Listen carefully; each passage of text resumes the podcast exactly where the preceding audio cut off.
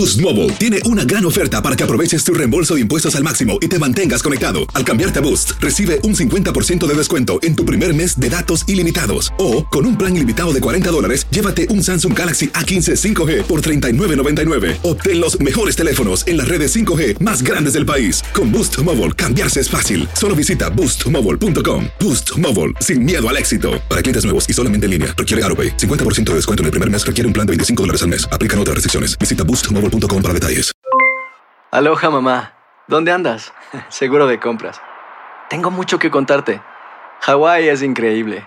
He estado de un lado a otro con mi unidad. Todos son súper talentosos. Ya reparamos otro helicóptero Blackhawk y oficialmente formamos nuestro equipo de fútbol. Para la próxima te cuento cómo voy con el surf y me cuentas qué te pareció el podcast que te compartí, ¿ok? Te quiero mucho. Be All You Can Be, visitando goarmy.com diagonal español. Si no sabes que el Spicy McCrispy tiene Spicy Pepper Sauce en el pan de arriba y en el pan de abajo, ¿qué sabes tú de la vida? Para, pa, pa, pa.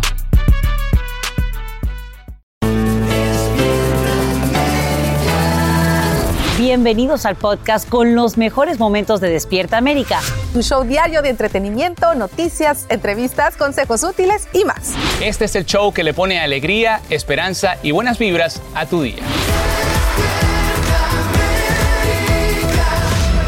Recordamos muy bonito. Buenos días, 4 de julio, bienvenidos a Despierta América. Cuatro, Digo, catorce, perdón, es catorce. 14. Y les juro, yo- ya, hasta yo me quedé 4 acá. Gracias, compañero.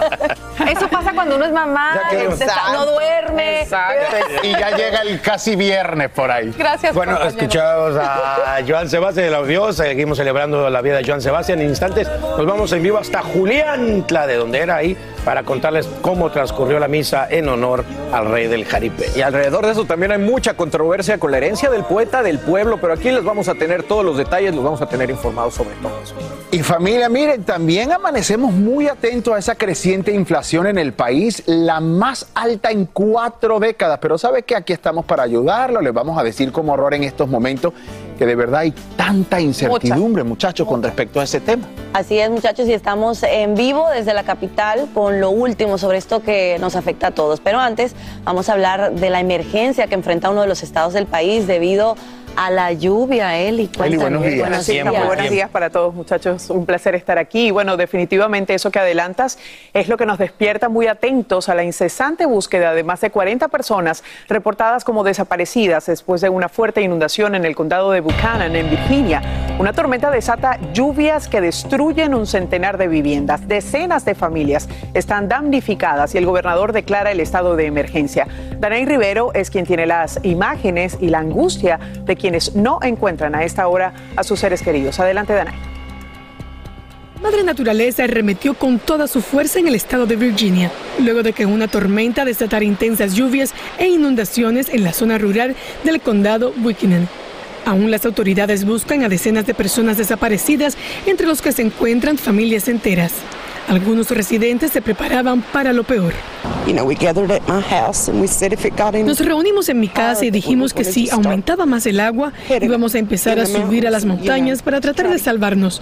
Afortunadamente, no tuvimos que hacerlo. Las inundaciones arrasaron con todo por su paso. Cientos de viviendas quedaron destrozadas. Los equipos de rescate y más de 18 agencias asisten para llegar a aquellos que permanecen atrapados. Muchas carreteras están bloqueadas por los deslizamientos de tierra. Los puentes están dañados. Tomará tiempo restablecer el acceso. Las familias que lograron salir antes de que las inundaciones los alcanzaran ahora se encuentran en refugios de emergencia. Tenemos catres, mantas y vamos a proporcionar comidas. Además, tenemos teléfonos para que las personas puedan ponerse en contacto con sus familias. Ofrecemos cualquier tipo de atención médica. Más de 6 pulgadas de lluvia cayeron en solo minutos. La poderosa tormenta derribó decenas de árboles sobre los autos y generó múltiples incendios en los tendidos eléctricos que provocó daños materiales y dejó sin electricidad toda una comunidad. Las autoridades declararon estado de emergencia en Virginia. Además, designaron una línea telefónica para reportar a las personas que aún no encuentran con el fin de recibir información que ayuda a disminuir el número de desaparecidos. Regreso contigo. Un número que hay que destacar, no necesariamente hayan sido afectados directamente por esto, sino que están tratando de localizarlos a esta hora. Dana, y gracias por informarnos y más adelante Ron Mariel nos traerá, por supuesto, el estado del tiempo para saber en qué tenemos que estar alerta.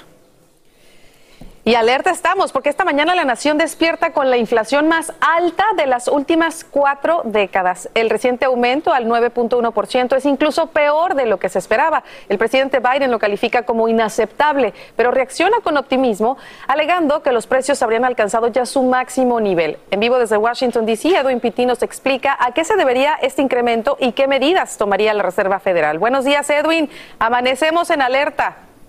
Así es, Carla, muy buenos días para ti también. Te puedo comentar que ya los norteamericanos realmente han estado sintiendo ese golpe en el bolsillo, en el precio del combustible, los alimentos y también los alquileres. Pero realmente, poniéndolo en contexto en comparación al año pasado, Carla, qué cara está la vida. Las personas a nivel de cada 30 días están pagando incluso 500 dólares más por los mismos servicios y los alimentos que compraban en esta misma fecha para el año pasado. Pero vamos a ver unas gráficas que le hemos preparado aquí en Despierta América. Por ejemplo, el precio de la gasolina ha aumentado en un 60%, lo que quiere decir que el galón de gasolina cuesta actualmente un dólar con 50 centavos más que el año pasado. La situación es similar con el precio de los alimentos que ha aumentado, Carla, en un 10.5%, esto incluyendo eh, productos derivados de la harina, los lácteos, las frutas y las verduras. Por supuesto que la Casa Blanca ha reaccionado. La vicepresidenta Kamala Harris ha dicho que ese 9.1% de la inflación realmente no representa la realidad del país, ya que no contabiliza la baja de la gasolina en los últimos 30 días, algo que según expertos es muy positivo. Vamos a escuchar. Probablemente estamos viendo un pico de inflación si, uno piensa que el, precio, que el precio del petróleo va a seguir bajando, eso va a influenciar que todos los otros productos también empiecen a bajar. Para expertos, el precio del combustible ha bajado porque hay poca demanda actualmente, pero la inestabilidad que todavía existe por la guerra entre Rusia y Ucrania podría provocar que en cualquier momento ese precio, Carla, vuelva a aumentar. Ay, no, no, es, de verdad, como decimos en nuestros países, éramos muchos y parió la abuela, ¿verdad? Ahora, con esta inflación, alcanzando este nuevo récord, ¿qué acción podría tomar el gobierno a corto plazo, Edwin? Bueno, por el momento el gobierno sigue diciendo que continuará con su plan para lograr que el precio del combustible siga bajando, pero la verdad, Carla, es que lo que va a pasar es que ahora la Reserva Federal, ya para finales de este mes, se espera que aumenten un poco más el porcentaje de la tasa de interés. Eso quiere decir que a las personas ahora nos va a costar más dinero pagar las tarjetas de crédito y también la hipoteca. Así que muchísimo cuidado, sabemos que son tiempos de mucha necesidad, pero tenga mucho cuidado en cómo utiliza esa tarjeta de crédito, ya que podría costarle más dinero y demorar mucho más tiempo en poder pagar esa deuda. Vuelvo contigo al estudio, Carla. Hay que estar preparados, como dice Edwin. Te damos las gracias por tu informe en vivo desde la capital del país. Y mire esta historia, caramba, acusan a un indocumentado hispano de violar a la niña de 10 años que tuvo que viajar desde Ohio hasta Indiana para someterse a un aborto. Imagínense, el impactante caso se convierte en el argumento de quienes luchan en contra de la reciente decisión de la Corte Suprema que anula la garantía del derecho al aborto en todo el país. Alessandra Martín tiene el reporte. Gerson Fuentes, de 27 años, fue detenido el martes y reconoció que había violado en repetidas ocasiones a una niña de 10 años. Confesó haber tenido relaciones sexuales con la víctima dos veces. La menor, residente de Ohio, tuvo que viajar a Indiana para abortar horas después de la decisión de la Corte Suprema de Estados Unidos de anular la decisión Roe contra Wade. La niña estaba embarazada de seis semanas y tres días, por lo tanto, no podía recibir el procedimiento en Ohio por solo 72 horas. Durante la comparecencia del acusado, el detective Jeffrey Hahn reconoció que había habido cierta confusión en cuanto al nombre real de Fuentes porque las autoridades no tienen documentos legales del detenido todo ello llega días después de que algunos opositores al aborto y políticos republicanos plantearan dudas sobre si el caso de esta niña era real. El fiscal general de Ohio dijo a Fox News que nunca se había presentado un informe policial, unas declaraciones que hizo cinco días después de que la niña identificara fuentes ante las autoridades y que se generara un informe de los servicios infantiles. Una polémica que nace luego de que el presidente Biden hablara sobre el horror que estaba viviendo esta niña de 10 años durante la firma de la orden ejecutiva sobre el acceso al aborto. Las acusaciones penales y el testimonio del detective confirman aún más la historia de la menor, que se ha convertido en un punto clave por la decisión del Tribunal Supremo de Estados Unidos de anular el caso Roe contra Wade. Indignación por esta historia. Muchas gracias a Alessandra Martín por este reporte. Bueno, y vamos a notas más ligeras. Por supuesto, estás viendo o vas a ver a continuación la superluna más grande y brillante de este año 2022. Es la tercera del año. No te pierdas cómo se eleva sobre el mar y lo tiñe con resplandor rojizo. Las tribus nativoamericanas las llamaban Buck Moon o luna de ciervo debido al pleno crecimiento de los cuernos del ciervo macho durante el mes de julio. Las imágenes fueron tomadas esta misma madrugada en Atenas, Grecia, justo cuando la luna está a unas 124 millas más cerca de la Tierra que la anterior luna de Fresa en junio pasado. Fíjense que la órbita de esta luna es la que hace que eh, se vea mucho más grande y más brillante porque está mucho más cerca de la Tierra. Es un espectáculo, definitivamente. Un espectáculo. Yo la vi esta mañana, no la vi de ese color, pero se veía espectacular. Un regalito. ¿Tomaste foto? Un regalito de cielo. No, no De la, la capta como la captan los ojos. A veces hay que captar las, los momentos con los ojos en vez de una fotografía. Muy bien. Porque hoy tenemos No, les tanto- tomas fotos y no quedan igual. ¿Eh? Por eso Es te digo. Así es la vida. Dejen de tomar fotos. Y de- Disfruten el momento. Y de la vida vamos a hablar justamente a continuación, muchachos. Hacer tequila, Don Julio, es como escribir una carta de amor a México. Beber tequila, Don Julio, es como declarar ese amor al mundo entero. Don Julio es el tequila de lujo original, hecho con la misma pasión que recorre las raíces de nuestro país. Porque si no es por amor, ¿para qué? Consume responsablemente. Don Julio Tequila, 40% alcohol por volumen, 2020. Importado por Diageo Americas, New York, New York. Si no sabes que el Spicy McCrispy tiene Spicy Pepper Sauce en el pan de arriba y en el pan de abajo, ¿qué sabes tú de la vida? Para, pa, pa, pa. Cassandra Sánchez Navarro junto a Catherine Siachoque y Verónica Bravo en la nueva serie de comedia original de VIX, Consuelo, disponible en la app de VIX ya. Yo soy Carla Martínez. Estás escuchando el podcast de Despierta América. Claro que sí, muchachos. Vamos a hablar de Khloe Kardashian. Tendrá otro hijo con Tristan Thompson, padre de su hija True, de cuatro añitos. Ay, ay, ay, señores. A pesar de las repetidas infidelidades de Tristan, esto no fue impedimento para que Chloe, bueno, di- dijera sí a un segundo hijo. Fue el portal TMZ quien dio a conocer que fuentes directas dijeron que Chloe será madre a través de un vientre sustituto.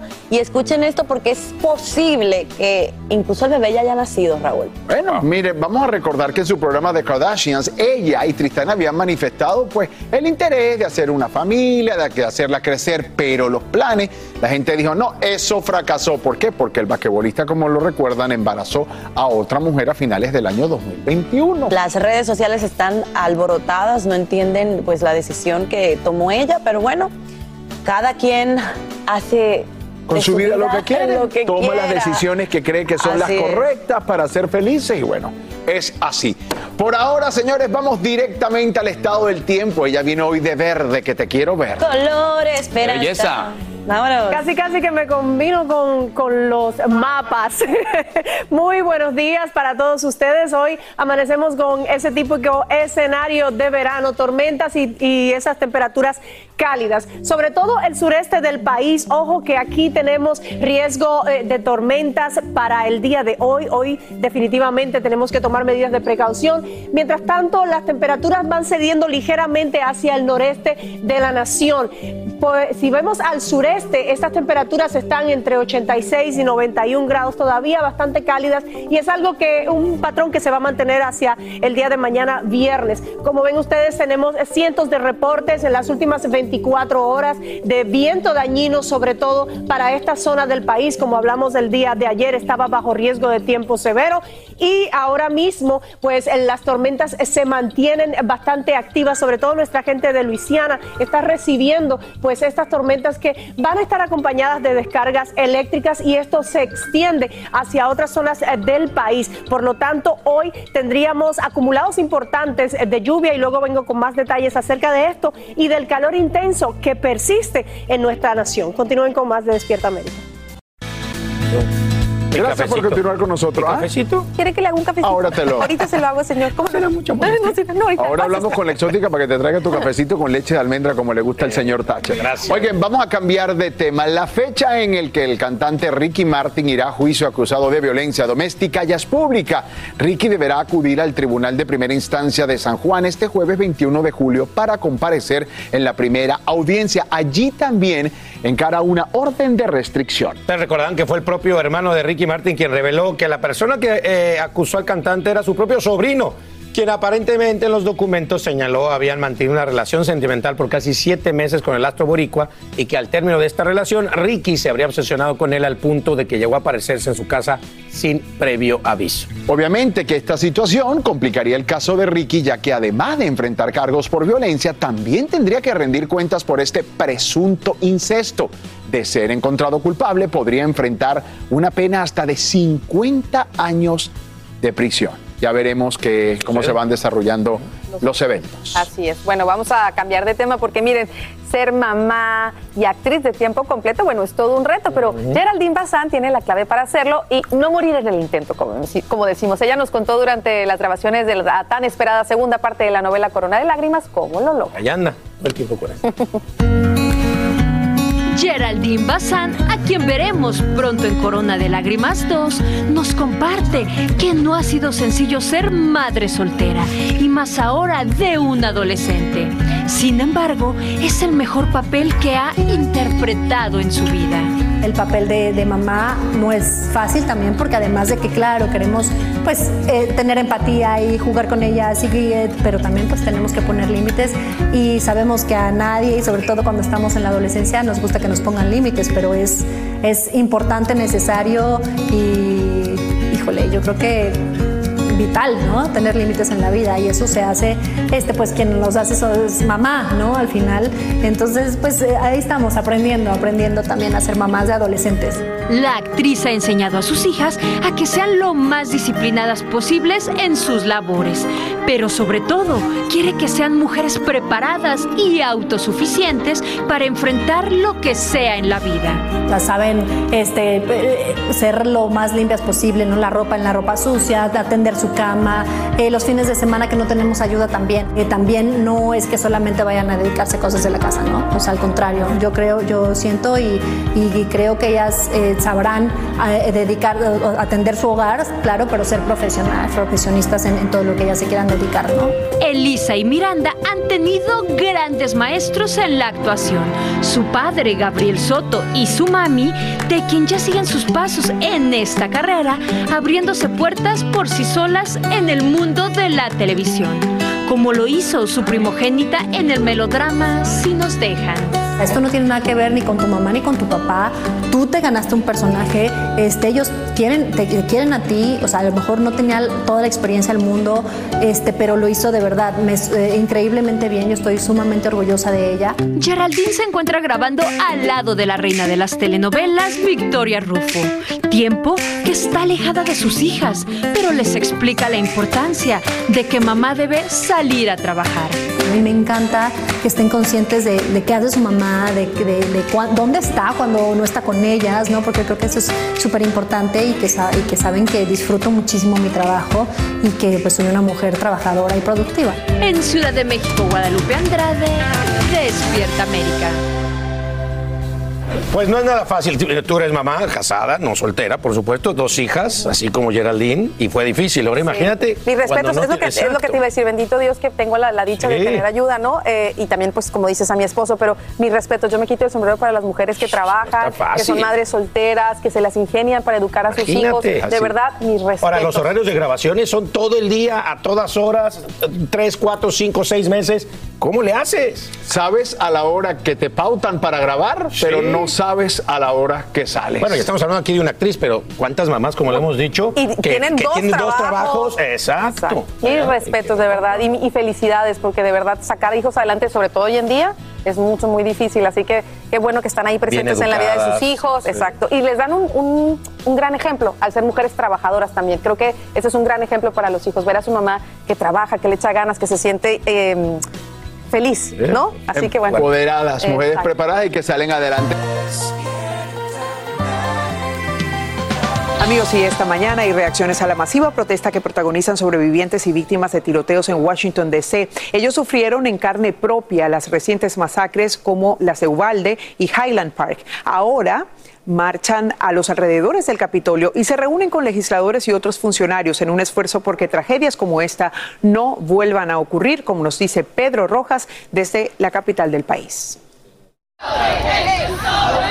Marchando en los alrededores del Congreso, sobrevivientes y familias de las víctimas de las recientes balaceras masivas registradas en Uvalde, Texas y Highland Park, Illinois, exigieron a legisladores aprobar una prohibición inmediata a las armas de asalto o de alto calibre. Esa clase de, carabina o rifle no, no debe estar en las, en las manos de cualquier familia. Al evento también asistieron senadores que aseguraron que este es el momento para cambiar las normas actuales, luego de que el lunes pasado el presidente Biden firmó la ley de comunidades seguras, que elevó a 21 años la edad mínima para comprar armas de asalto y también dio al gobierno más mecanismos para verificar el pasado de los compradores. Right? Demand that this happen now. Exijan que esto ocurra, que lo hagamos y se adopte una prohibición a esas armas, dijo el senador demócrata Chris Murphy de Connecticut.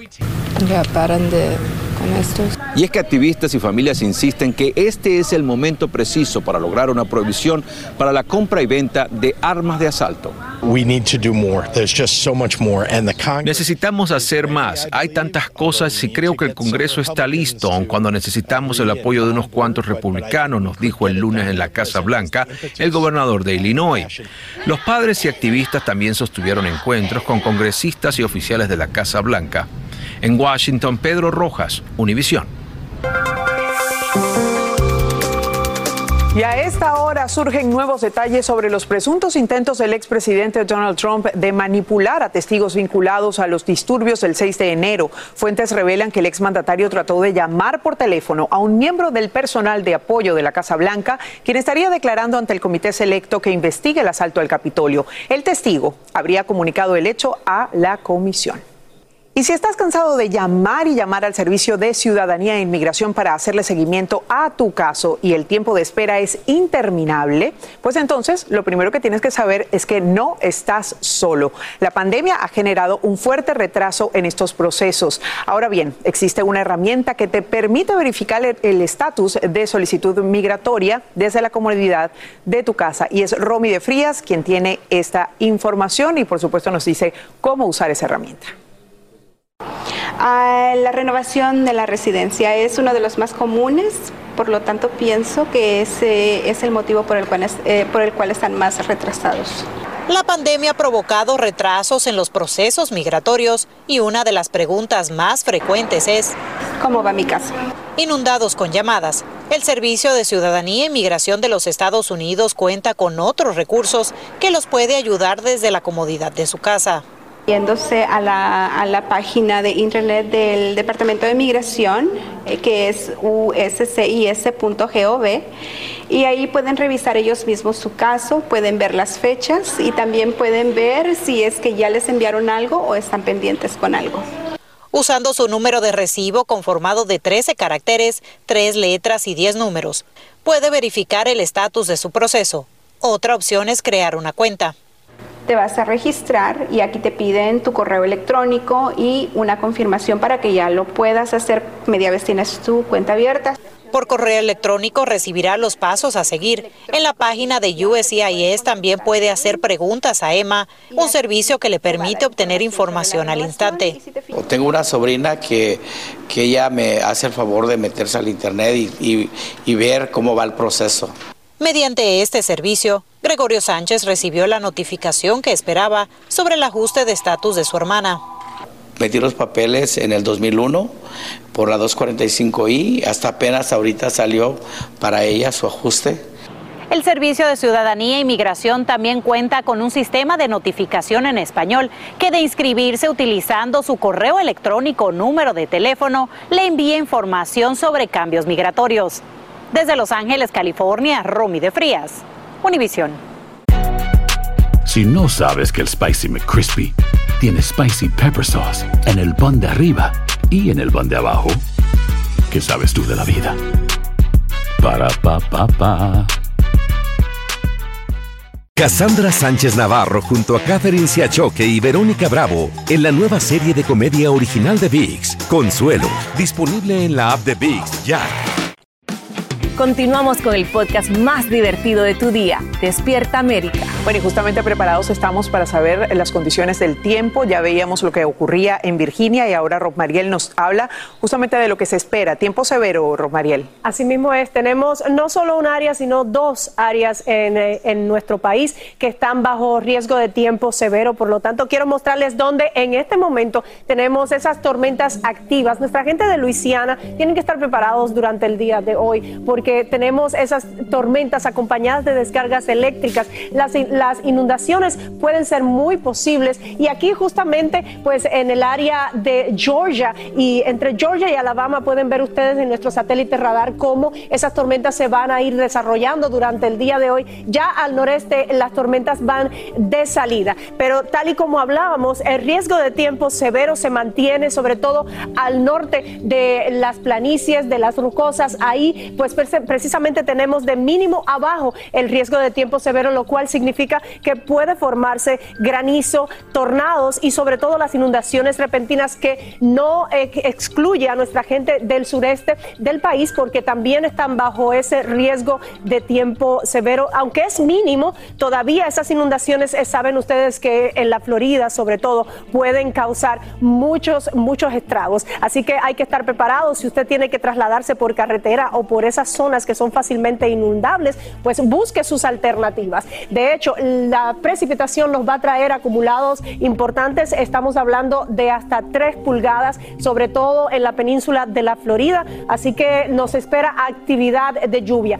El impacto en los aeropuertos no se puede descartar en los próximos días si usted va desde o hacia la zona que está bajo tiempo, eh, riesgo de tiempo severo, pues tiene que tomar sus medidas de precaución, llegar temprano e informarse, porque muchas eh, muchos de estos vuelos podrían estar retrasados. Este jueves tenemos 59 millones de personas bajo eh, en las temperaturas sumamente altas. Estamos hablando de temperaturas por encima de 95 grados, lo cual ha hecho que se disparen todas las alertas, sobre todo en la porción central del país. Ven ustedes que esas temperaturas se encuentran entre 15 y 25 grados por encima de la media. Fíjense ustedes cómo en las últimas 24 horas hemos registrado hasta 11 grados por encima de lo que deberían marcar los termómetros. Continúen con más.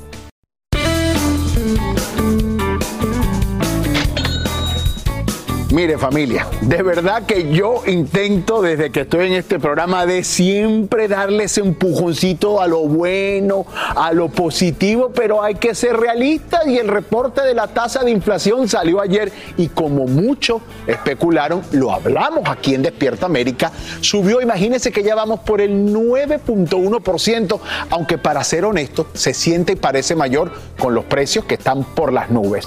Pero hay forma, sí, escucharon bien.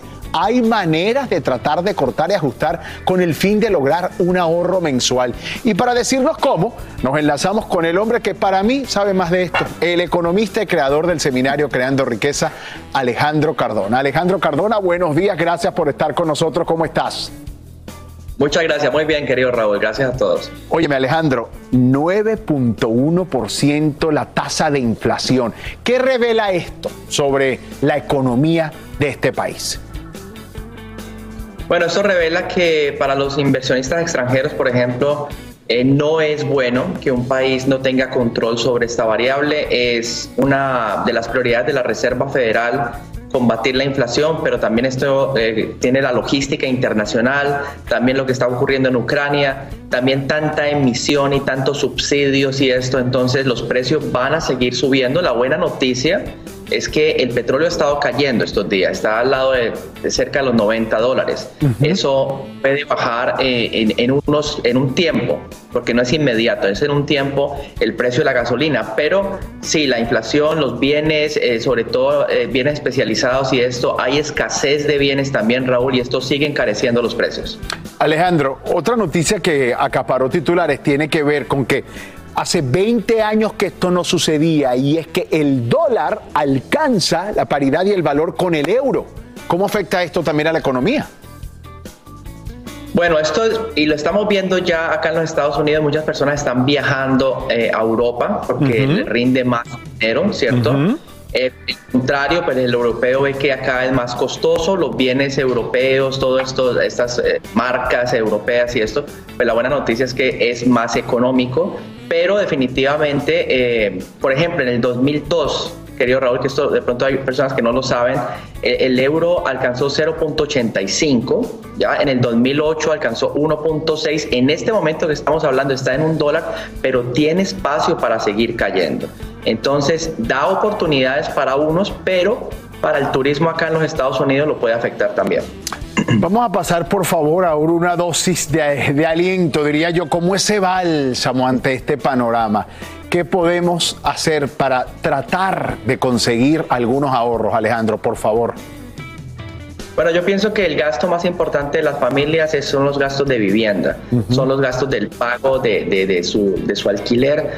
Y la Reserva Federal va a seguir subiendo los intereses, así que es importantísimo comprar esa casa, por ejemplo, eh, para pactar las tasas de interés fijas. No se metan en préstamos variables porque las tasas de interés van a seguir subiendo, pero importantísimo lo que está saliendo en pantalla, la mayordomía financiera. De cada dólar que me llega, una parte se tiene que quedar conmigo para, por ejemplo, comprar esa casa, otra parte para comprar algo barato y venderlo más caro, por ejemplo, en Internet. Hay muchas oportunidades de bienes que de pronto una persona tiene cerca de donde vive y lo puede vender a través de las diferentes plataformas. También eh, proteger esos gastos diarios. Esos gastos pequeños son las fugas de muchas familias.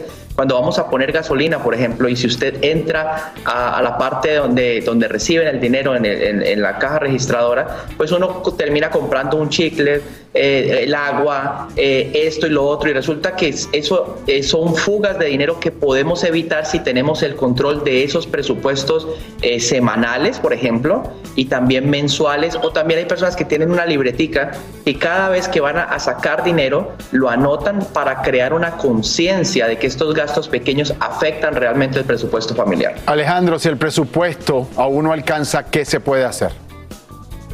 Hay que, bueno, primero hay que, eh, esto de las tasas de interés es importante, comprar la primera vivienda y segundo, ganar más dinero a través de, de- estas ventas en internet, reunirse con la familia, qué podemos hacer, qué servicio podemos prestar. Estos son momentos de aprender a generar más ingresos y ahí están las plataformas donde también pueden todos esos usados, ropa que tenemos usada en la casa, zapatos, corbatas, salir de todo lo que no usemos vendiéndolo online es una muy buena idea para generar ingresos extras. Alejandro, ha sido un segmento extraordinario. Ojalá, familia, usted pueda seguir estos consejos que nos ha traído Alejandro Cardona esta mañana, porque la realidad con nuestro dinero, nuestro bolsillo y con la economía es esa. Alejandro, un fuerte abrazo para ti. Nosotros Muchas tenemos que continuar con el programa. Ahí están el chef y nuestro Alan están ready para ese minuto deportivo. Ah, América, ahorita, ahorita vamos a hablar de la América, ganó, ganó. Brindando por el América, por el brindando, América, mira, cafecito con cubano, coladita con cubana. sabroso. Dátelo, dátelo, Vaya, papá. vaya. Salud, salud, América, salud. ¡Vámonos! Oigan, el presidente de la Federación Mexicana de Fútbol, John de Luisa, anunció el cese de dos dirigentes de alto rango. Bueno, han corrido a todo mundo. Además del entrenador de la Sub-20, Luis Pérez, los despidos se concretaron dos días después de que la selección femenina quedara eliminada de los Juegos eh, de Olímpicos y también del Mundial. Era de esperarse, era de esperarse. Miren, del torneo de apertura, el paraguayo Richard Sánchez anotó el gol, ¡El gol, papá! que le entregó el No, primer triunfo no, la este- apertura 2002 a la este- América. Este, este lo anularon. Este Es- lo anularon. exacto, yo lo vi, yo vi que anularon. Mira ahí va, ahí va, ahora sí. Mira este tiro casi de media cancha. ¡Mole! Bueno, la- víctimas fueron el Toluca. Qué Y golazo, lo nacieron justamente en el cumpleaños 37 del Memo Ochoa. Así es. ¿Ah? Maravilloso. Vámonos a la MLS. El Galaxy sumó su segunda derrota tras el tráfico. La desconcentración provocó que el San José anotara dos goles en dos minutos, mientras Columbus Crew dejó ir el triunfo sobre el DC United en los últimos minutos y terminaron en un abrazo a dos Se goles. está poniendo buena la MLS. Oigan, nos vamos al béisbol. Spencer Watkins y cuatro relevistas admitieron solo seis hits y los Orioles ampliaron su racha de victorias a 10 juegos con un triunfo 7-1 sobre Chicago. Algo similar también hicieron los marineros quienes ganaron su décimo choque en línea. Doble cartelera contra los nacionales. Ahora sí ponlo. Dos equipitos suaves pero que están jugando muy bien, muy bien. No como los White Sox. Golazo, ¿eh? Golazo. Qué golazo, papá. De media cancha casi, Rey Santos. Sí, sí. No, bueno, ya nuestro primer Buen, buen triunfo. Traemos buen equipo, Buen ¿eh? Traemos buen gol. equipo. Buen buen Oye, buen hay esperanzas, hay esperanzas. Sigamos, pues, Ahorita sigamos. me das un cafecito cubano para que no. Si no sabes que el Spicy McCrispy tiene Spicy Pepper Sauce en el pan de arriba y en el pan de abajo, ¿qué sabes tú de la vida? Para, pa, pa, pa. Cassandra Sánchez Navarro junto a Catherine Siachoque y Verónica Bravo en la nueva serie de comedia original de VIX, Consuelo, disponible en la app de VIX ya. Continuamos con el podcast más divertido de tu día, Despierta América. Acuérdate de Acapulco, de aquellas noches, María Bonita, María del Alma. Y bueno, ¿quién no piensa en esta gran diva de todas las divas empoderadas, la gran María Félix? Claro que sí, y escuchen porque nuestra cadena de streaming VIX Plus nos deleitará con la vida de esta gran diva a través de nuestra pantalla del celular o la tableta también. Sí, y es que cómo se ha comentado de esta lujosísima vida de doña María Félix, pero muy pocos conocen que tuvo un comienzo muy humilde. Y atentos a lo que nos prepararon nuestros amigos de Televisa Espectáculos. La historia de una de las mujeres más importantes del siglo XX llega a VIX Plus, María Félix, la doña.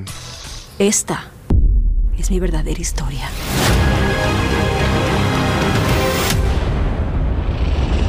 Eh, fue un proyecto que de repente tenía luz verde, luego se cancelaba, luego se caía, luego se volvió a levantar y de repente el año pasado fue una confirmación de tenemos luz verde, vamos para adelante y empezamos a filmar al día y fue de ¿cómo?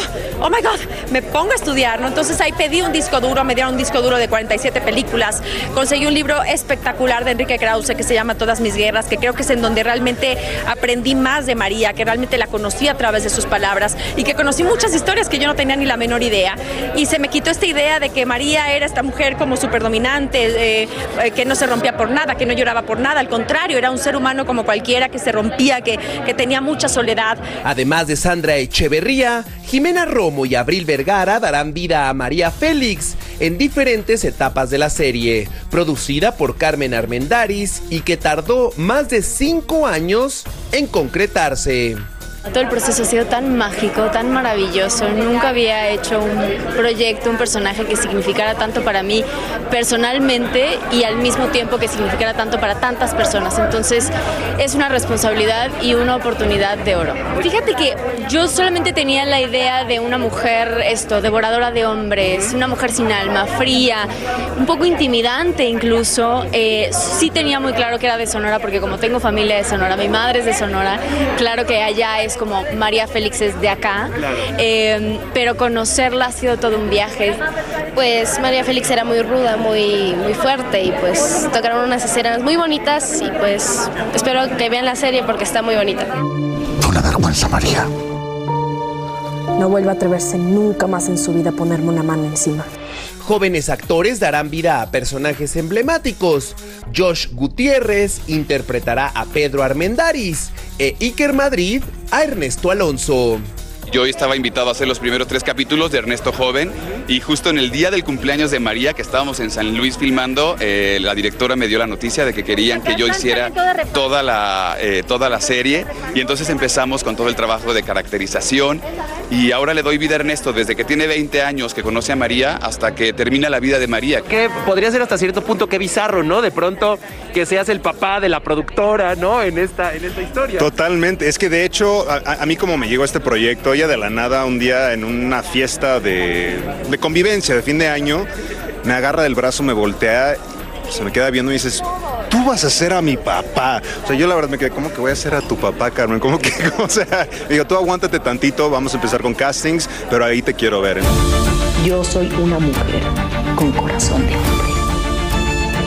María Félix, la doña, a partir del 21 de julio en VIX Plus. Televisa Espectáculos, Jorge Ugalde. Wow, qué increíble serie. Es No que la la historia de frase, esa la mujer. frase, por favor. Yo soy una mujer con, un corazón de hombre. Y como esa hay 70 frases. En todas sus películas Ajá. se le ponía el tú por tú a machos, a generales, a, a lo que sea. Ella era la mera, mera, la doña. Y es increíble el parecido de ambas actrices. En el Sí, caso de Sandra mucho. Echeverría, de verdad que uno la ve y tú dices, se ve impresionante igual. Hay que verla a través de VIX Plus, ya lo sabe, no se lo puede perder. Qué buen contenido está sacando VIX Plus. Bueno, ahora mismo tenemos la inflación más alta en 40 años. Estoy de acuerdo con el último reporte que ya alcanza un máximo del 9.1%. Los precios del combustible, la renta y los alimentos siguen por las nubes, pero la Casa Blanca dice que las cifras no serían exactas. En vivo desde la capital del país, Edwin Pitti nos explica a qué se debería este incremento, cómo afecta nuestros bolsillos y qué medidas tomaría la Reserva Federal. Adelante, Edwin, buen día. Buen día, Carla. El costo de la vida sigue muy elevado al punto que actualmente a las personas les está costando 500 dólares al mes pagar por la misma cantidad de servicios y alimentos en comparación al año pasado. Pero vamos a ponerlo de inmediato en contexto. Con el precio del combustible, actualmente estamos hablando que ha subido en un 60%, lo que quiere decir que el precio por galón está a un dólar con 50 centavos por encima del año pasado, algo que ha afectado definitivamente a todas las personas en este país. Con el tema del alimento no es tan diferente, Carla, estamos hablando que ha subido en un 10.5%, eso incluyendo temas como la harina que ha subido un 19%, los lácteos en un 16%, las frutas y verduras en un 8%, el caso es igual con los huevos y el pollo, todo es aumento, aumento y aumento. Pero la Casa Blanca se defiende diciendo que esta cifra de la inflación por el 9.1% no refleja la baja de la gasolina en los últimos 30 días. Aquí parte de lo que nos comenta un economista. No es bueno que un país no tenga control sobre esta variable. Es una de las prioridades de la Reserva Federal combatir la inflación, pero también esto eh, tiene la logística internacional, también lo que está ocurriendo en Ucrania, también tanta emisión y tantos subsidios y esto, entonces los precios van a seguir subiendo. La buena noticia Y en efecto, Carla, van a seguir subiendo porque el plan, de, el plan de la Reserva Federal es aumentar la tasa de interés tres cuartos de un 1%. Eso quiere decir que va a costar más dinero poder pagar las deudas por tarjeta de crédito e incluso nuestras hipotecas. Soy Edwin Pitti reportando en vivo desde Washington. Vuelvo contigo al estudio, Carla. Feliz día. Gracias, Edwin. Feliz día para ti también. Y bueno, pues amarrarnos, como decimos. Gracias por tu informe en vivo desde Washington, D.C. Y bien, tan pronto como mañana viernes, la Cámara Baja aprobaría un proyecto de ley para restaurar los derechos sobre el aborto que protegía Roe contra Wade y la llamada Ley de Protección de Salud de la Mujer de 2022 busca codificar dicha garantía y prohibir que los estados impongan límites para impedir o encarecer el procedimiento quirúrgico. Sin embargo, la medida no correría igual suerte en el Senado, donde no cuenta con suficiente apoyo entre los republicanos. Y hoy mismo el presidente Biden y el primer ministro israelí Yair Lapid firman un compromiso conjunto para evitar que Irán fabrique armas nucleares. El mandatario estadounidense advierte que estaría abierto al uso de la fuerza como último recurso contra esa república islámica. Dicho acuerdo impulsaría los esfuerzos de Biden por buscar un acercamiento entre Israel y Arabia Saudita, uno de los objetivos de su visita al Reino Árabe mañana viernes. Hoy se celebra en Nueva York el New York Mobile Film Festival. ¿Qué tal me quedó? ¿Ah? Muy bien, mi amor, Señores, bien. eh, estos son proyectos que son grabados con celulares. Es impresionante lo que se puede hacer hoy en día con un celular. Bueno, ¿quién está allá? Nuestra Patricia fue mayor, está más que lista para contarnos. Patricia, muy buenos días, ¿cómo estás?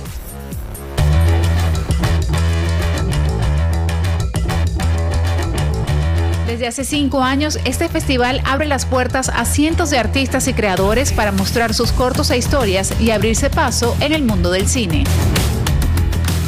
Ustedes tienen algunos requisitos básicos para todos aquellos participantes.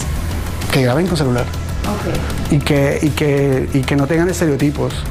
Que, que quieran ser disruptors y que hagan lo que quieran. Los requisitos para los cortos son los siguientes. Si son en un idioma diferente, deben tener subtítulos en inglés. La duración debe ser entre 1 y 10 minutos. Deben tener calidad profesional de audio e iluminación. Deben demostrar que fueron grabados con dispositivos móviles. Dispositivos eh, móviles como el celular, la GoPro, el iPad o el drone. ¿Cuántas categorías? En cuatro. Estudiante, sé que es, es- es muy buena porque son muy creativos los estudiantes. Cortometraje, que si te quieres un poco más ya profesional y ser cinematográfico. Music video, para todos los artistas tienen la oportunidad de, de mostrar su- su- sus trabajos. Y, es- y sketches o new media. Es uno de esos días en el que nos replanteamos quiénes somos. Hablando un poquito de la narrativa de las películas, ¿hay algún punto en común? Había mucho, mucho, mucho tema de salud mental también. Pero la gente también es muy orgullosa de donde vive. Entonces nos están mostrando sus países, sus paisajes. Al momento se han inscrito alrededor de 1.230 películas cortas. Este año participarán 27 países, India, España. Alemania, China, eh, Colombia, Venezuela, México también. Ser creativo es mucho más fácil con celular, como te digo, por la manera de que tú puedes utilizar el- el- la herramienta. El corto de Reef, donde sus creadores pudieron acercarse a una ballena y mostrar la profundidad del mar, ha sido uno de los más destacados en la historia del festival. Y hablando del tiempo, me imagino es mucho más eh, corto el tiempo, ¿no? A la hora de hacer una película con teléfono, editarla. Pues mira que yo, yo creo que la- producirla sí es, es más corto, pero postproducirla yo creo que es el mismo.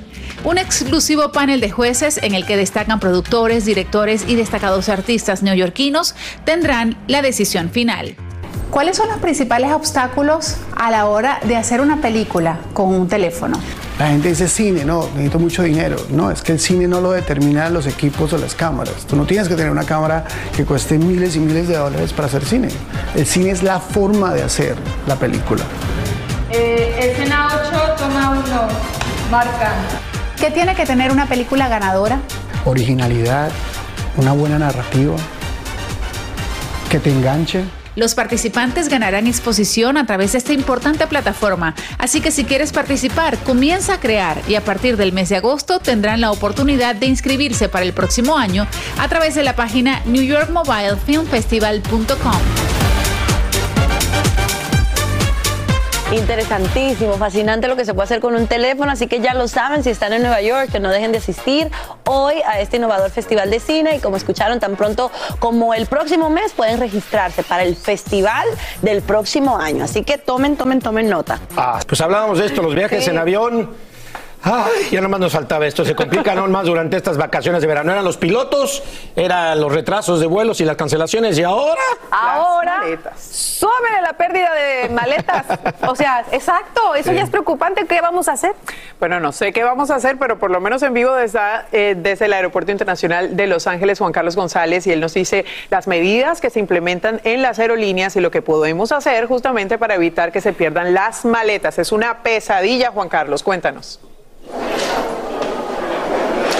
Así es, fíjense que pues es hasta cierto punto, buenos días antes que nada, es hasta cierto punto pues normal que se extravíen las maletas, que no lleguen a tiempo y la preocupación obviamente de parte de los pasajeros, pero ahora este problema se ha incrementado dramáticamente, esto es lo que se dice especialmente entre aquellas personas que están viajando de Europa hacia aquí, hacia los Estados Unidos. A, a continuación le vamos a decir justamente dónde es que está pasando y qué puede hacer usted para evitar que le suceda este problema. Primero fueron las cancelaciones de vuelos y los retrasos, supuestamente a causa del mal clima y sobre todo debido a la falta de personal en las aerolíneas. Pero ahora miles de viajeros se están enfrentando a otra situación, otro problema que les está dando muchos dolores de cabeza. Y es que se ha reportado que muchos pasajeros no están recibiendo su equipaje. Por ejemplo, en el aeropuerto Heathrow de Londres, Inglaterra, se han acumulado miles de maletas que forman parte del equipaje de personas que viajaban de regreso a los Estados Unidos o de quienes viajaban de Europa a tomar unas vacaciones justamente aquí en Estados Unidos. De hecho, el problema es tan grande que la compañía Delta tuvo que utilizar un avión así como este, especialmente para enviar a Estados Unidos el equipaje que por error se quedó allá. Every day that I check, it says that it is being traced and to check back later. And I've been doing that now every day for 13 days. Pero este no es el único aeropuerto con dicha situación. El de Ámsterdam, Holanda, también se enfrenta a un problema similar. Esto se debe, dicen los expertos, a que una vez que se minimizaron los requisitos sobre la pandemia para entrar a Estados Unidos, mucha gente de aquí comenzó a viajar a Europa y que las aerolíneas no se dan abasto para atender a tantos pasajeros debido a la falta de personal. Por eso recomiendan que si usted va a viajar, tome de preferencia vuelos directos. Si tiene que hacer escala, que la haga en aeropuertos pequeños, en ciudades con buen clima y que de preferencia viaje temprano durante el día. Bueno, también hay otra recomendación muy importante y es que ya ve que cuando uno pues registra ahí la maleta le dan unas etiquetitas con unos códigos de barras, es importante que los tenga, que siempre los tenga con usted a la mano ya que es la única manera que se puede rastrear dónde quedó este equipaje. Y también si no le llega su equipaje a tiempo inmediatamente antes de irse y antes de hacer cualquier otra cosa hay que hablar con alguien, con el personal de la aerolínea pues para que de inmediato comiencen a rastrear a ver dónde es que quedaron las maletas y así pues no tenga este problema. Ojalá que si usted va de, va de vacaciones pues que tenga un muy buen viaje. Regreso ahora con ustedes. Ojalá que no pase por esa pesadilla. Juan Carlos, gracias por este informe. Mejor viaje como Carlita, con un carry-on. Una maletita, un backpack. Aunque no lo crean, viajo con carry-on. Un backpack. Aunque no lo crean, no sé cómo le hago, pero lo hago. Muy bien. Bueno, señores, miren esto, la súper contagiosa variante de Omicron BA5 ya es la más dominante en toda la nación y esto ocurre en momentos en que las hospitalizaciones e incluso las muertes por coronavirus reportan un ligero aumento. Especialistas investigan los posibles riesgos que enfrentaría una persona si se contagia varias veces. A esta hora también es importante que sepas que la FDA autoriza el uso de emergencia de la vacuna Novavax y en Los Ángeles evalúan la reactivación del uso de las mascarillas. Y en noticia de última hora, sí, ahí está, la red social Twitter, adiós, sufre una interrupción global, miles de usuarios intentan acceder a sus cuentas y solo encuentran un mensaje de error. La falla parece afectar no solamente la aplicación para teléfonos celulares, sino también el sitio web y la conexión del servidor. La compañía dice haber solucionado este problema técnico que impedía que se cargaran las líneas de tiempo y que se publicaran los tweets. Y seguimos hablando de redes sociales porque si te preocupa lo que ve tu hijo en TikTok, te cuento que esa plataforma planea lanzar una nueva herramienta de calificación para filtrar publicaciones inapropiadas. El objetivo es evitar que los usuarios menores de 18 años puedan acceder a contenidos sensibles destinados a personas adultas. El sistema se lanzaría en las próximas semanas y funcionaría como sus similares en las industrias del cine y también los videojuegos. Yo creería que lo mejor es que no tengan Twitter hasta que no tengan una edad. O, sí, o TikTok o otras redes sociales. de- Sí, claro, redes. Por supuesto. Bueno, pero ahí le va, esto sí, de repente no cae nada mal. ¿Se tomarían una cervecita que tiene más de 150 años? Eh, no. 150 años una chela. Bueno, parece imposible, pero en Iowa acaban de descubrir una cava subterránea, ahí le va, de esa bebida que data de mediados del siglo XIX. La habitación mide unos 12 por 20, ahí estamos viéndola, con un techo en forma de arco bien preservado. Miren, la mejor manera de mantener fresca la cerveza era enterrarla. Así que algunos residentes habían oído hablar de esta legendaria cervecería en el área sin saber que la tenían bajo sus pies. Órale, o sea que ahí bien estaba. fermentada está. por pero, pero qué barbaridad. Yo no sé cómo sabrá una cerveza No, no, tan pero- vieja. O no, sea, no, el vino qué que- rico, pero la cerveza Yo no creo sé. que no. Y, y si sabe bien, tan fermentada te ha de poner con un trago ya. Va a tener como de- Como el tepache. 28 grados, como el tepache. como el tepache. Sí, sí. Empiezas a contar toda tu vida. Un trago. para el piso Muchos grados de alcohol para una cerveza. Ahí está. Pero bueno, interesante historia. Amigos, y al borde de la desesperación amanecen hoy cientos de migrantes que esperan por sus trámites en el sureño estado de Chiapas. Ellos quieren seguir camino hacia la frontera estadounidense y exigen una respuesta de autoridades migratorias en México. El descontrol los lleva a protagonizar violentos enfrentamientos, como nos cuenta en vivo Eduardo Meléndez desde la capital mexicano. Cuéntanos cómo se desarrolla esta noticia, Eduardo. Adelante, bienvenido. Eliangélica, amigos de Despierta América, todos muy buenos días. Pues simplemente lo que ocurrió fue que se rompió el orden y ahora no se enfrentaron migrantes contra autoridades federales ni tampoco contra el Instituto Nacional de Migración, sino el problema fue entre ellos y es que los ciudadanos cubanos, venezolanos y haitianos se dieron con todo. ¿Por qué? Porque unos intentaron verse más inteligentes y ganarles eh, lugar en las filas. Así que esto generó pues el encono, generó la molestia y terminó pues en una disputa, en una pelea entre todos ellos. Afortunadamente no pasó a mayores, sin embargo, pues sí son tantas las personas que están esperando, por supuesto, esta forma migratoria para estar de manera legal en México que se están originando este tipo de, problemas y escuchemos a uno de los migrantes que participó en este altercado. Más es perder tiempo aquí, no demora ni un minuto que te den este papel. Más lo que demoramos es aquí, sol, lluvia, agua, maltrato, maltrato de los mismos, mil- de los mismos migrantes. Ellos exigieron, Eliangélica, mayor celeridad a las- a pers- al personal de migración para que les otorguen esta forma migratoria. ¿Qué le respondió migración? Escuchemos también. Queremos atenderlos. Llevamos atendiéndolos a marchas forzadas y lo hemos hecho. Y a ustedes les consta. Fue tal el caos que se generó, tal el enfrentamiento que muchos de ellos prefirieron dejar esta zona de migración que se encuentra en Tapachula, Chiapas, y avanzar entre 40 o 50 millas hacia la siguiente para tratar de obtener este documento que les permite pues estar de manera legal en México. No hubo por fortuna lesionados, acabó esta disputa en Santa Paz, cada quien se retiró hacia donde tenía que hacerlo y no hubo mayor problema, Ali Angélica. Qué pena, Eduardo, que esto esté pasando. Gracias por reportarnos en vivo desde la capital mexicana. Y allí nos quedamos justamente porque llegan los primeros ocho cuerpos de los migrantes que perdieron la vida dentro de la carga de un camión en Texas el mes pasado. La Cancillería de ese país informa que realizarán unos tres vuelos para completar el envío de los restos a los familiares que solicitaron el proceso. Recordemos que 53 migrantes perdieron la vida dentro del tráiler en el que pretendían alcanzar el sueño americano. Y cambiamos de tono porque todavía no puede creer lo que le pasó. Te hablo de una mesera de Pensilvania que acaba de recibir 3 mil dólares como propina. El cliente le deja esta sorpresa luego de pagar una cuenta de 13 dólares en un restaurante de pizzas. Su gesto de bondad recorre las redes sociales en una tendencia que muchos creyentes cristianos llaman tips for Jesus o propinas para Jesús. Qué maravilla, bravo por este tipo de retos y definitivamente esas son las cosas que impulsan y que motivan a la gente a seguir trabajando. Llegó el momento para que los doctores respondan todas tus dudas.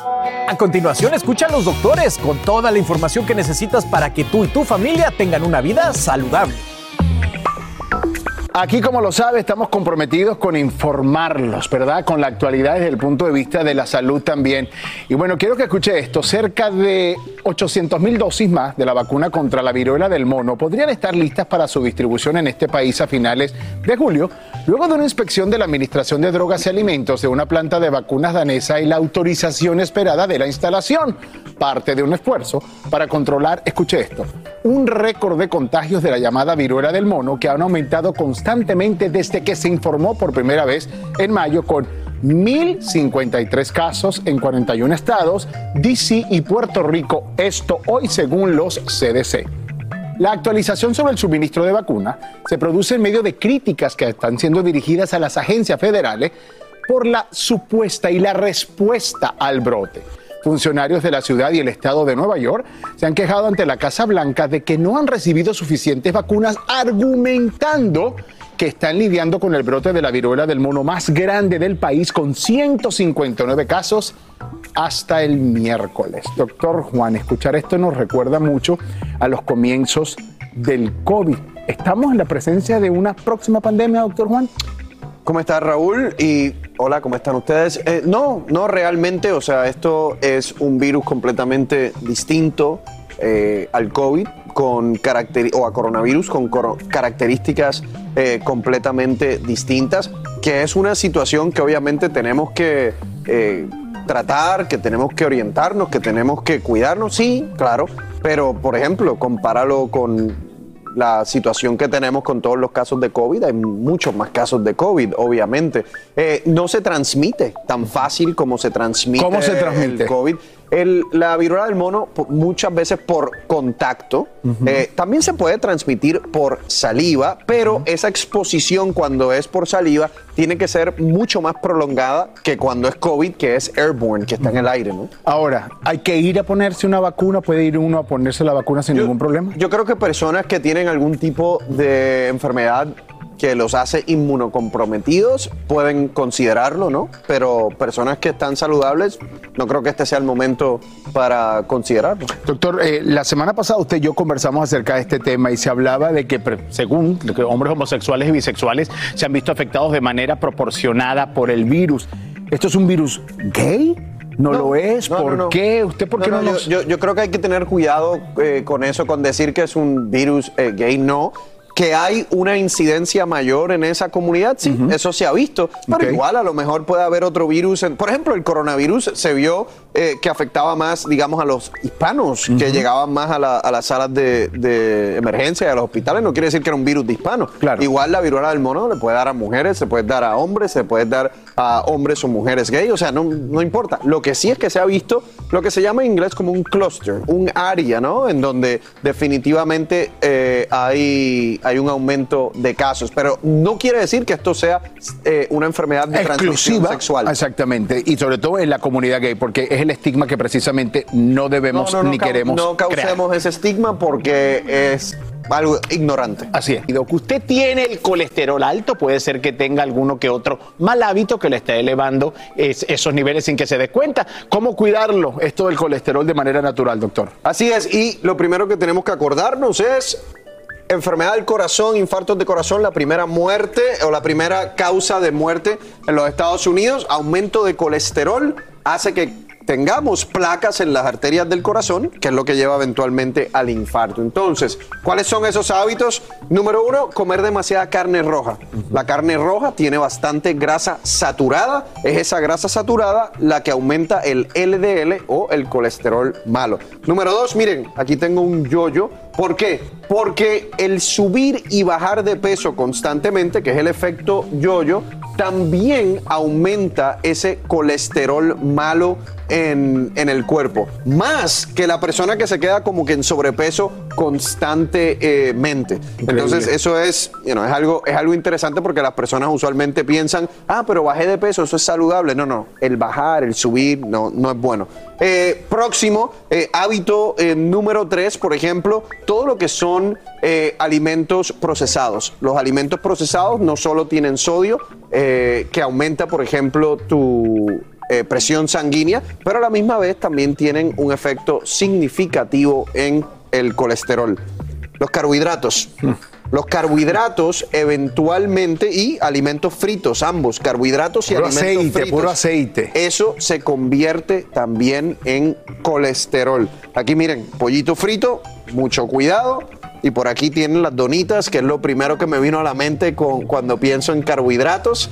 Eh, todo esto es grasa saturada. Cuando su dieta realmente está llena de estos alimentos, ¿qué sucede? El LDL aumenta, ¿verdad? Cuando ese LDL, LDL aumenta, o que se le llama el colesterol malo, esas partículas entran en la arteria y van poco a poco formando esa placa amarilla que a lo mejor ustedes han visto anteriormente en algunas imágenes, la placa dentro de la arteria que eventualmente se puede romper, Raúl, y causar un eh, infarto de corazón. Y la- las personas se pueden preguntar, pero ¿y cómo, cómo yo sé cuál es mi LDL? Una prueba sencilla De sangre, ¿no? de sangre en- en- se la hace en laboratorio, en la oficina de su doctor. Todo el mundo debe saber exactamente cuál es su LDL y cuál es su panel de lípidos. Ese, colesterol. es- ese perfil es como el más común cuando uno va a hacerse los exámenes anualmente, triglicéridos, colesterol y este tipo de cosas. Esos valores son importantes. Ahora, ¿cómo puede uno quizás prevenirlo también y además de eso, si lo tiene, pues tratar de llevar a los niveles regulares? De manera, obviamente, en su estilo de vida, tratar de evitar, de reducir lo que les dije eh, lo más que puedan. Desde el punto. Aquí estamos y aquí seguimos eh, respondiendo sus dudas. Me, me encanta esto del santo remedio y el colesterol, porque por ejemplo yo siempre pienso en las personas que uno tiene cerca, Juan. y que la alimentación, yo desafortunadamente el sábado pasado falleció un primo mío, un so- un sobrino de mi mamá, de 46 años, eh, con un infarto. Empezó con un pequeño dolor en el pecho, lo llevaron al médico, los signos vitales estaban bien, segundo día, tercer día, ah, un infarto. ¿Qué pasaba? No se cuidaba. Y en la prevención está todo, y por supuesto con los suplementos necesarios. La, la realidad es que la prevención de infartos de corazón es real, es a lo que yo me he dedicado por los últimos, por la última década, ¿no? Es lo que estudié. Yo estudié, a lo mejor usted no se acuerda, pero yo soy cardiólogo y dentro de cardiología eso fue lo que hice. Prevención y hice mucha investigación científica en la prevención, que no se practica lamentablemente eh, en, en muchos lugares en, lo- en los Estados Unidos. Usted sabe que yo una vez eh, conocí a un cardiólogo que se llama Lair Ribeiro, que luego se convirtió en un gran escritor. Él es de Brasil y él decía, la gente debe entender que su corazón está en sus piernas. Mientras usted más de Ah, me ejercicio... encanta, me encanta. El corazón está en sus piernas. Mientras usted más ejercicio haga cardiovascular, que usted vea que se mueve, que sube, que baja, que camina, eso va a ayudar a la salud Y- cardíaca. Y finalmente, lo otro que te digo, Raúl, es que hay personas que aunque hagan ejercicio, tienen predisposiciones genéticas. Y puedes estar eh, delgado, puedes hacer ejercicio, pero si no te chequeas, no sabes si tienes esa predisposición genética. Yo he atendido eh, personas que hacen triatlones, que tienen a los treinta y pico de años bastante placa en las arterias del corazón. Increíble. Porque tienen un historial. Entonces, eh, es importante ese chequeo. y prevenir misantoremedio.com. Vamos a la primera pregunta de hoy, la envía Sardil, así mismo, y dice, ¿cuánta agua es suficiente? Yo tomo de 2 a 3 litros diarios y mis labios siempre están secos. Doctor Juana, ¿a qué se debe? Miren, yo la, la manera más fácil de uno saber si está tomando agua suficiente o no es cuando uno va al baño, cuando uno orina. Esa orina debe estar clara. No debe estar muy amarilla porque si está muy amarilla es que está concentrada y eso quiere decir que no estás tomando agua suficiente. Es la mejor manera realmente de tú saber si estás bien hidratado o no.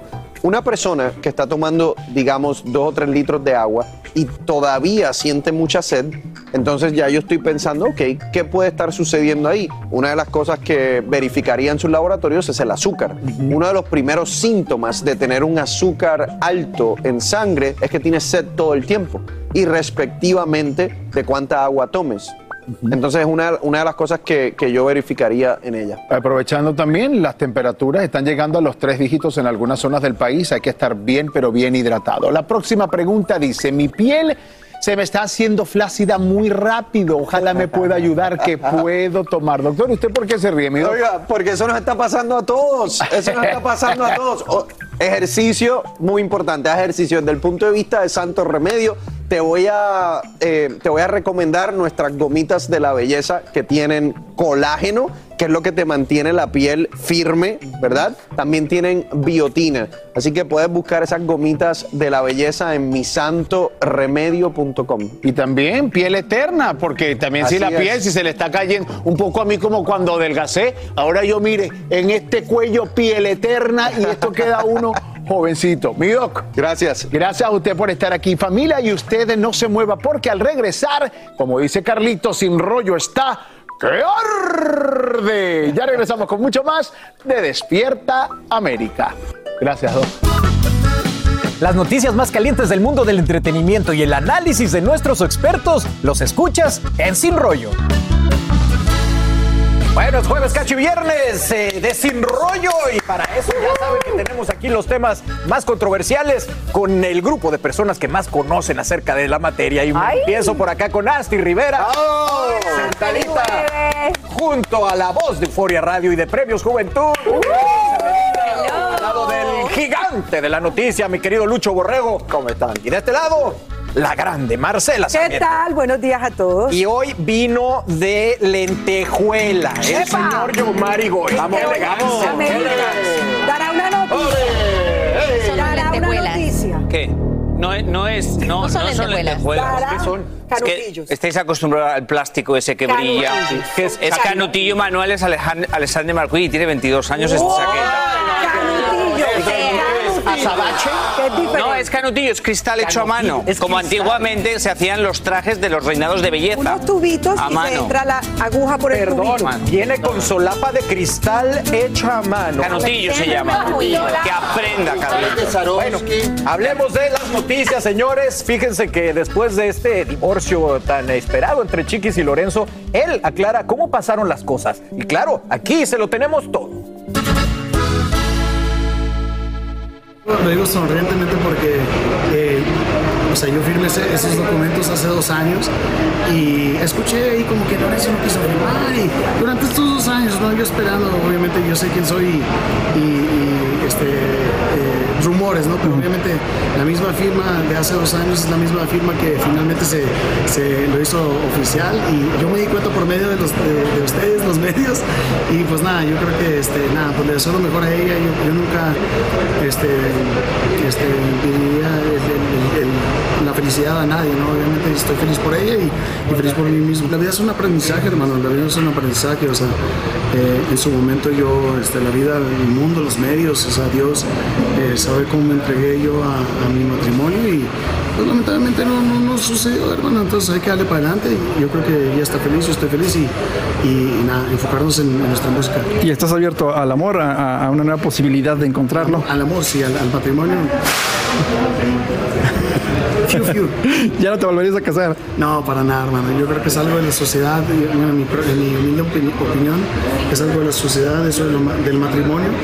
Eh, yo creo que si es una persona por el resto de tu vida porque lo decides, no, no necesita haber un documento. Cuando la gente dice, ¿cuándo vas a hablar lo tuyo? O sea, escuchen el disco y ahí van a estar todas mis vivencias, todos, todos, eh, todos mis, todo, todo, todo lo que yo he sentido durante todos estos años. eh, y pues nada, ahorita eh, colaborando con José Alfredo y viene un dueto con Daniel Conde muy pronto y Ándale. ¿Cuándo se graba el video, Lorenzo? la semana que entra. Perfecto. Sí, viene en tanga, o sea, no creo que vayas a ver a, a- a- video, no, pues invítanos y ahí vamos No, a te estar. invito, te invito, Felicidades, Lorenzo. Muchas gracias. Hermano, muchas gracias. Felicidades.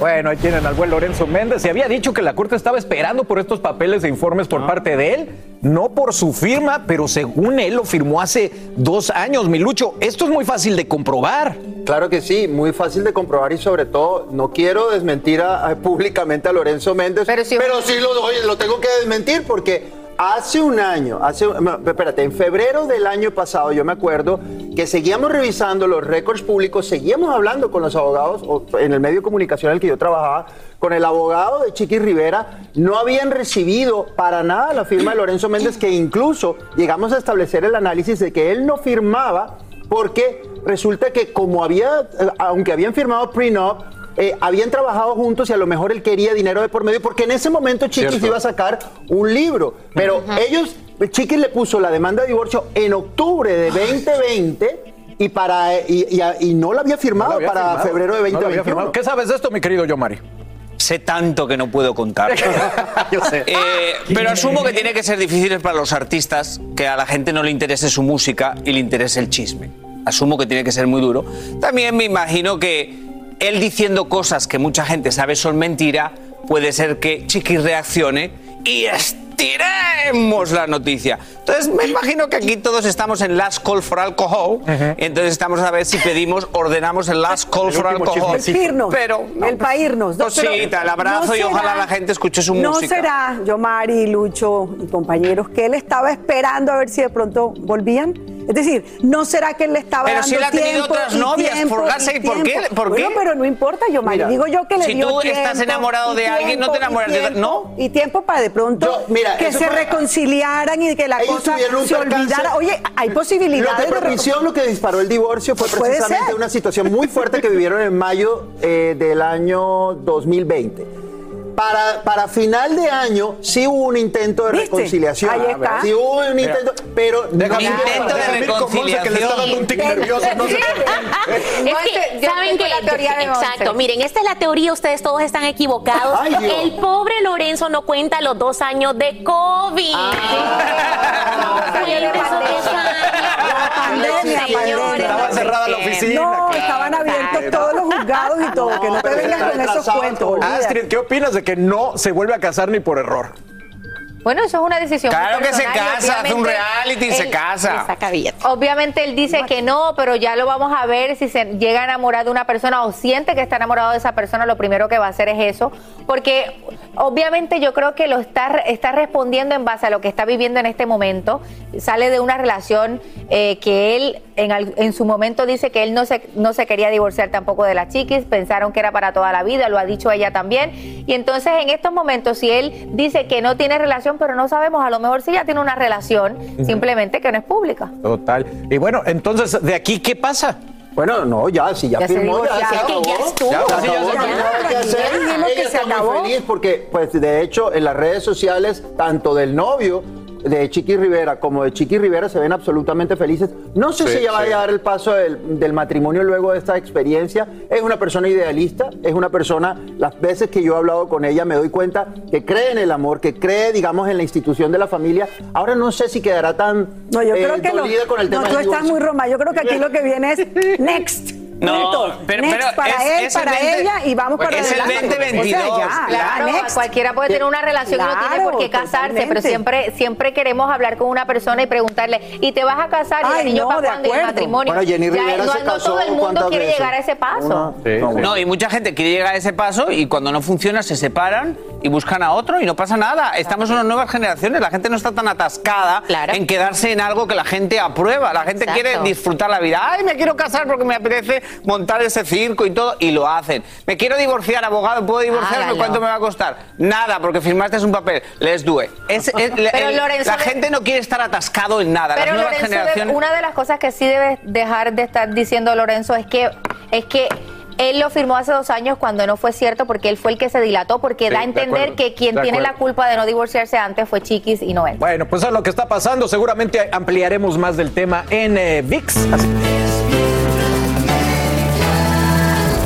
Así termina el episodio de hoy del podcast de Despierta América. Síguenos en Euforia, compártelo con otros, públicalo en redes sociales y déjanos una reseña. Como siempre, gracias por escucharnos.